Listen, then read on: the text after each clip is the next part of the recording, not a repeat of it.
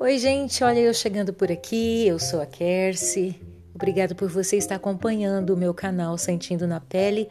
E esse é mais um episódio da série O Mistério da Vontade de Deus, onde já temos compartilhado tantas coisas especiais.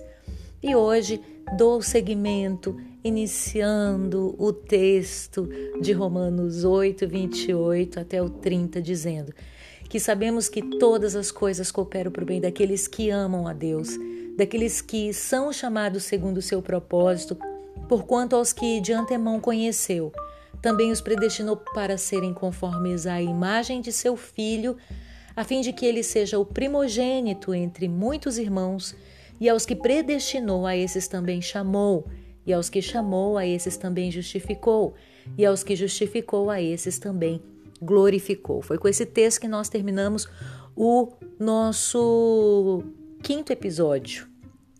E agora, iniciando o nosso sexto episódio, é importante você pegar esse texto de Romanos 8, 28 até o 30 e você fazer uma referência, assim, você fazer um grifo nele e colocar uma referência na lateral dele, é, como esse texto sendo a vontade absoluta de Deus.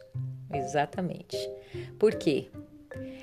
É, a vontade absoluta do nosso Deus, ela está em ação a todo momento, a todo tempo na nossa vida. O nosso Deus, ele está moldando a sua vida. Ele está trabalhando para que você assuma o caráter de filho, para que eu e você venhamos assumir o caráter de Jesus Cristo. Essa é a parte dolorosa e difícil.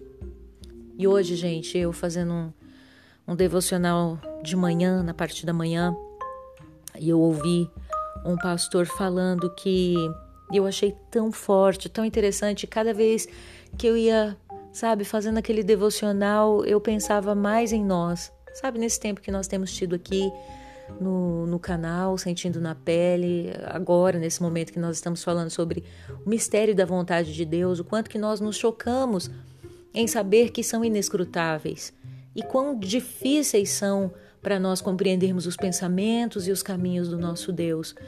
Mas hoje eu ouvi uma frase que aquilo ficou tão marcado, está aqui, ó, latejando dentro do meu coração. O nosso Deus, ele nos deu livre-arbítrio.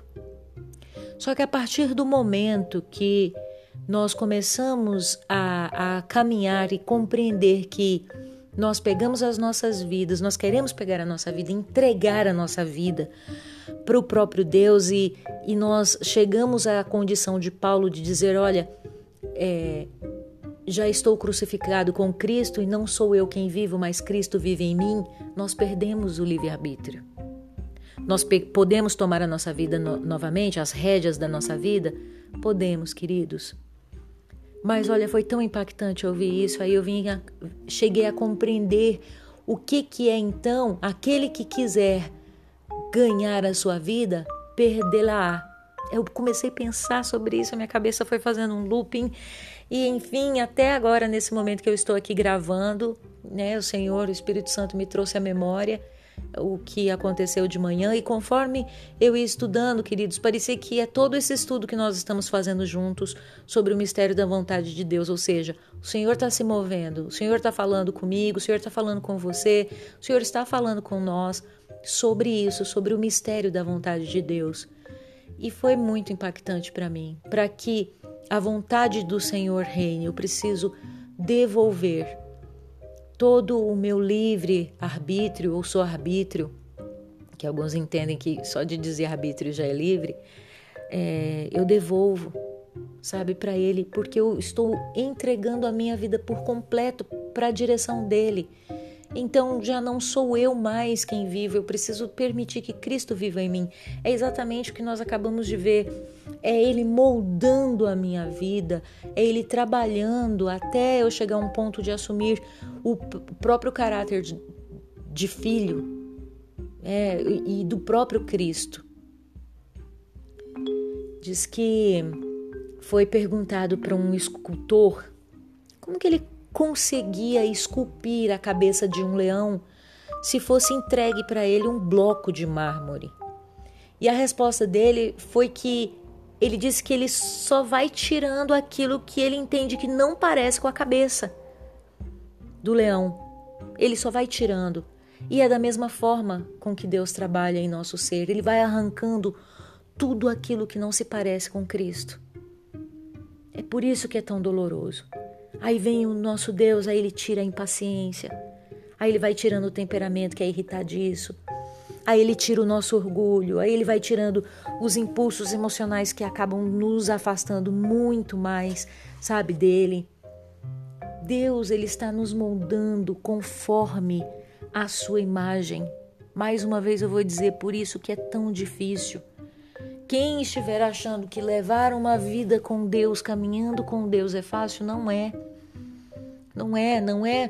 Ah, é que agora é, é, é só glória, só glória. Não é, não é. Já não era assim é, quando nós vemos a história de muitos mártires, muitos profetas, é, muitos homens e mulheres de Deus que, que tomaram a decisão de não negar a Cristo mas de pregar o Evangelho. Nós vemos isso na vida de muitos, a forma com que eles perderam a sua vida. Mas o plano de Deus para nós, e, e, pode ter certeza que Ele está empenhado em, em, cumprir né? o plano que Ele tem para cada um de nós. Da parte dele, Ele está empenhado. Agora, da nossa parte, nós estamos empenhados também em permitir que ele faça exatamente como ele quer? É aí que está. Eis a grande questão. Nada que façamos vai mudar, sabe, os planos, os projetos de Deus para nossa vida. Deus ele está firme, ele é incansável. As ideias do nosso Deus é muito, muito, muito são, né, criativas demais. Não se esgota, o nosso Deus é incansável, incansável. Gente, eu, eu tô, olha, eu tô fazendo esse devocional, mas eu, eu, quer dizer, eu tô meditando aqui, mas com você, mas eu tô lembrando do meu devocional.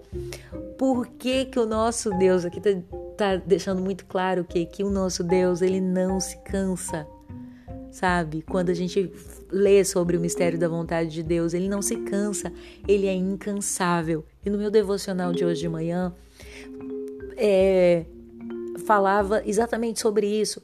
E aí nós podemos perguntar assim: mas por que então, quando ele estava criando o mundo, ele descansou? Diz que no sétimo dia ele descansou. Por quê?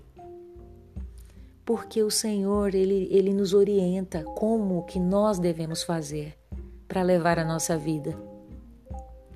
Da mesma forma com que Cristo veio a essa terra e ele teve que viver como homem para poder padecer como homem, é para o nosso entendimento. Perdão, é para nossa referência, é para é para nos moldar, é para permitir que nós venhamos a compreender, porque o nosso Deus ele, ele não se cansa. É por isso que às vezes quando o Senhor ele envia uma pessoa para um campo missionário, por exemplo, na China, aí de repente a outra pessoa ele pega e manda para a sede de um banco, uh, vamos pensar aí qualquer lugar, gente, para Paris, né? Faz parte do plano soberano do nosso Deus de moldar pessoas, de moldar, moldar indivíduos segundo a imagem de Cristo. Isso não quer dizer que a pessoa que vai para a China ela é mais santa, aquela que, aquela que vai para o banco ela, ela tem condições de ser mais, mais rica. Não é nesse sentido que a gente tem que parar para pensar. A única coisa que nós temos que pensar é que os lugares são diferentes. Só. Só isso. Mas e como é que eu vou saber? Olha só, nós precisamos compreender que temos que lançar as nossas vidas nas mãos do Senhor, por completo. E olha só, hoje no meu devocional, ainda na parte da manhã, tinha como exemplo a vida de Davi. Davi, ele questionava a Deus se ele deveria ou não subir contra os filisteus. Eu, eu devo ir, Senhor? E o Senhor falava para ele: vai, vai que eu vou entregar eles.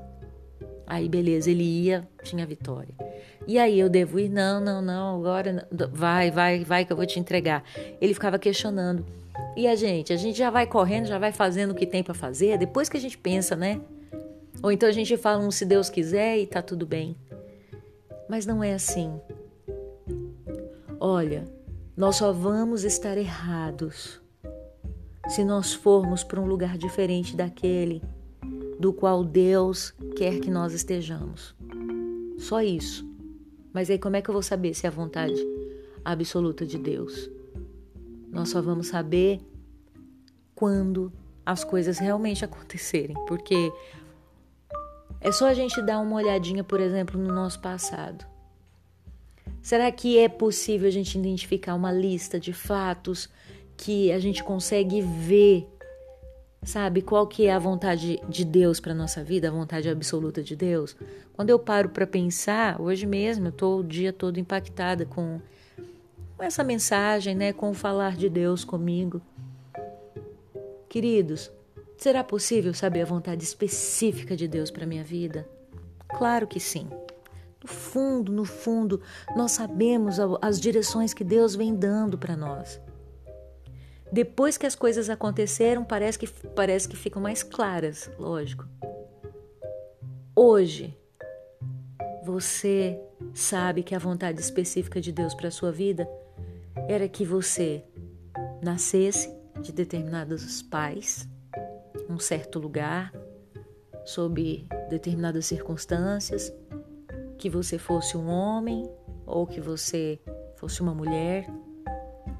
Hoje é possível saber que Deus ele determinou que você tivesse certas características, certas experiências, certos professores, interesses, amigos, que você tivesse o tipo de educação que você teve, os irmãos que você tem ou as irmãs, ou talvez até que você seja um filho único.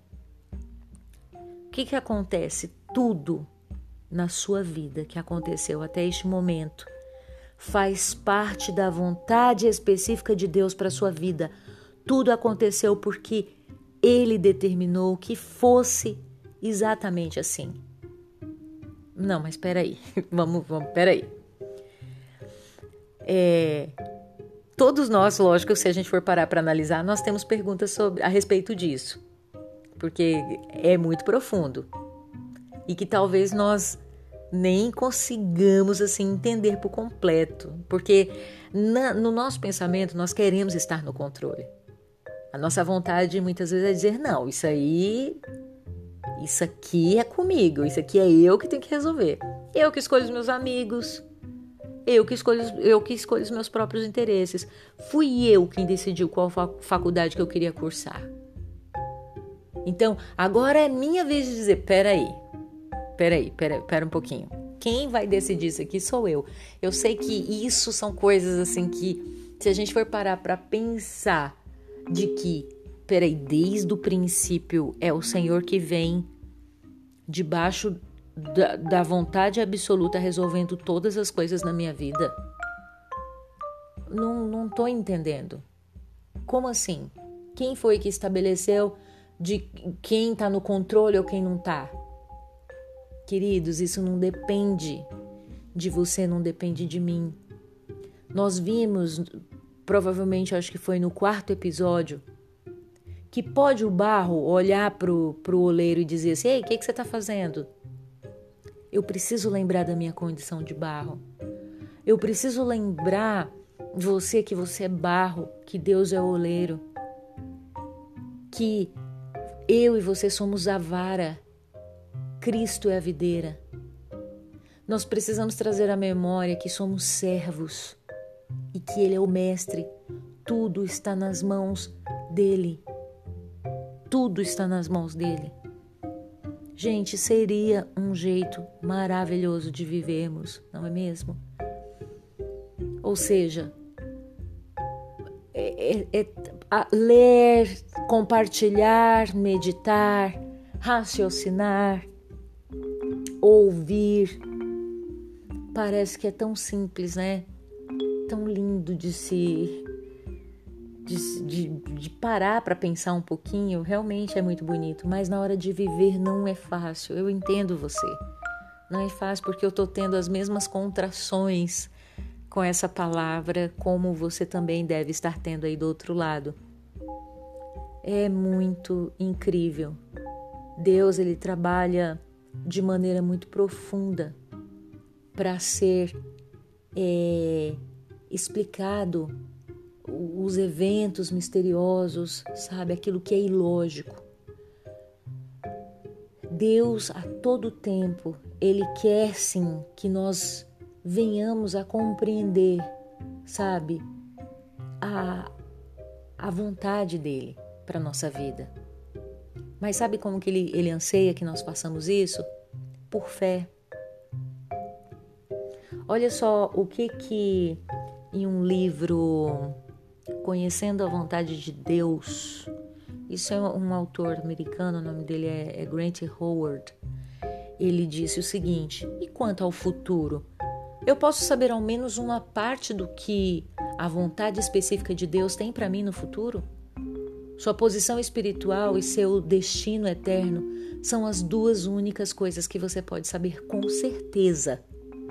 A posição espiritual e o seu destino eterno. Se você está em Cristo agora, está claro que você está com Cristo em todos os momentos do futuro. O resto do seu futuro está oculto até que aconteça. Sua carreira, seu cônjuge, o lugar onde, onde você vai ter sua casa, suas notas na escola, as doenças, os acidentes, as honras, as viagens, os salários, a aposentadoria fazem parte da vontade específica de Deus, mas não são reveladas antes do tempo exceto sua posição espiritual e o seu destino eterno. Tudo o que vai acontecer na sua vida não pode ser previsto com absoluta certeza e nós vamos parar por aqui porque nós precisamos pensar sobre tudo isso que nós acabamos de compartilhar. Quem que poderia imaginar há cinco anos atrás que nós estaríamos fazendo exatamente o que nós estamos fazendo aqui agora? Ou que é, Pessoas que nós amamos não estão mais perto, por exemplo, a minha mãe. Eu paro para pensar, gente, já fez um ano, um ano de saudade, um ano que eu não não a vejo, um ano e alguns meses. Abril, maio, junho, julho, uau, um ano e três meses só. Quem diria, né? quem diria que nós passaríamos por essa pandemia? Quem diria que você estaria vivendo exatamente a condição que você está vivendo hoje, né? Quem diria? Se a gente a gente as coisas que nós vivemos, nós conseguimos então reflexionar e compreender quais foram as vontades do nosso Deus reveladas sobre nós. Mas o futuro está nas mãos de Deus ou não. Depende de mim e depende de você aonde é que nós estamos depositando por completo a nossa confiança. Lembra quando eu falei sobre o livre-arbítrio? Então, a partir do momento que você tomar a decisão de confiar por completo, por fé, na vontade boa, perfeita e agradável do Senhor, aí sim você vai conseguir descansar e viver os mistérios da vontade de Deus, confiando plenamente que Ele tem o melhor. É, isso tem sido o meu desafio também, que não é fácil, mas eu quero continuar meditando mais sobre isso. Convido você a continuar nessa saga comigo, para a gente continuar estudando, nos estimulando é, a, a ficarmos firmes, estimulando a nossa mente, a ficar conectada no Senhor e também o nosso coração a se manter firme e inabalável né, diante das adversidades e crer, né, crer por completo naquilo que é a vontade de Deus para nossa vida. Que Deus possa te abençoar muito, muito, muito, que os seus dias possam estar sendo de paz. Se você não tem sentido paz, eu peço, sabe, nessa hora que o Senhor, através da sua misericórdia, da sua graça, sua bondade, possa desde já ter invadido seu coração nesse tempo, ter falado com você, tá bom? Que você fique firme em meio a toda essa pandemia, Espero que os seus estejam bem e espero que nós continuemos a nos encontrar por aqui. Se você gostou dessa mensagem, você puder compartilhar com outras pessoas, eu agradeço. Deus abençoe você, a gente se vê aqui no canal.